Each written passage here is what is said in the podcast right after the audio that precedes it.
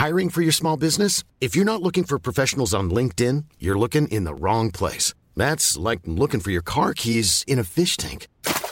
LinkedIn helps you hire professionals you can't find anywhere else, even those who aren't actively searching for a new job but might be open to the perfect role. In a given month, over 70% of LinkedIn users don't even visit other leading job sites. So start looking in the right place. With LinkedIn, you can hire professionals like a professional. Post your free job on linkedin.com slash people today.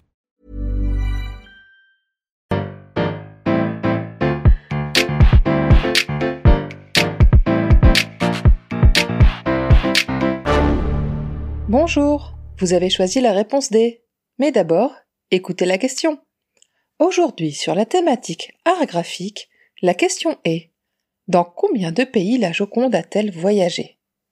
Est-ce que c'est dans un seul et unique pays, la France? Ou bien dans deux pays, en Italie où elle a été peinte et en France? Peut-être même est-ce dans cinq pays dont les USA et le Japon, avec une petite escale à Moscou pour goûter de la vodka, sans doute, ou bien même dans vingt pays car c'est notre plus belle ambassadrice. Ce portrait d'une marchande d'étoffes peint entre 1503 et 1513 par Léonard de Vinci qui, comme d'hab, euh, n'a jamais rien fini. Le brave Léonard prend sa planche sous le bras pour arriver au Clos Lucé auprès de son nouveau protecteur François Ier à l'automne 1516. A priori, la peinture de Da Vinci rentre dans les collections royales en 1518. Jusque-là, on compte donc deux pays, l'Italie et la France. François Ier s'installe à Fontainebleau, où a priori, elle passe de cabinet royal en cabinet royal jusqu'à la chambre d'Anne d'Autriche.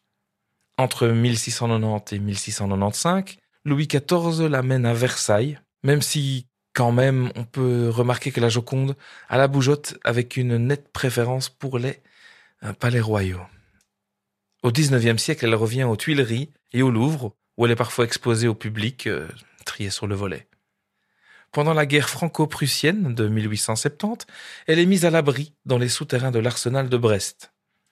Le compteur de pays reste donc bloqué à deux, malgré les désidératas des indépendantistes bretons.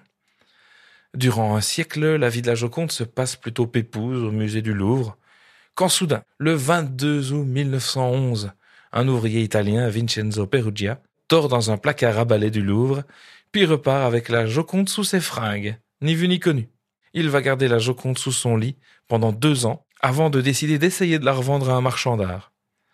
En décembre 1913, l'ambassadeur de France et deux conservateurs repartent avec la Joconde en France. Durant la Première Guerre mondiale, elle fait un rapide séjour dans le sud-ouest à Bordeaux et à Toulouse.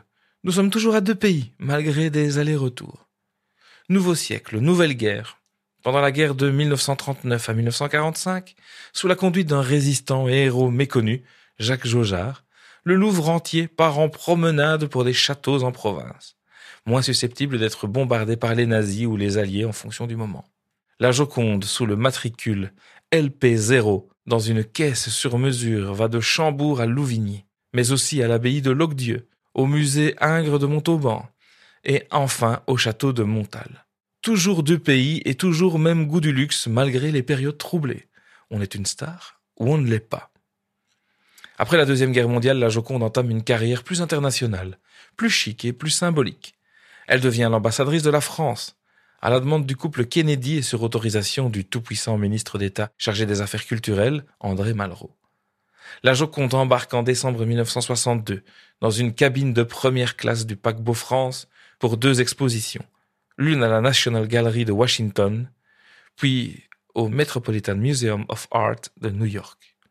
Il s'agit clairement d'une visite afin de rendre hommage aux USA pour la libération.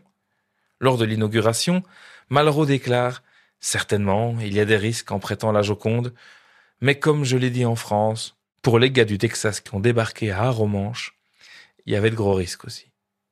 1,7 million de spectateurs viendront l'admirer outre-Atlantique pendant un peu plus d'un an.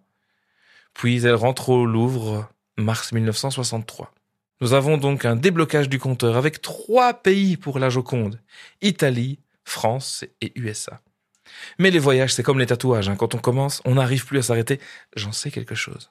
Entre avril et décembre 1974, Mona Lisa est accueillie au Musée national d'art occidental de Tokyo. Cette fois-ci, pas de paquebot, mais un avion d'Air France exprès pour elle.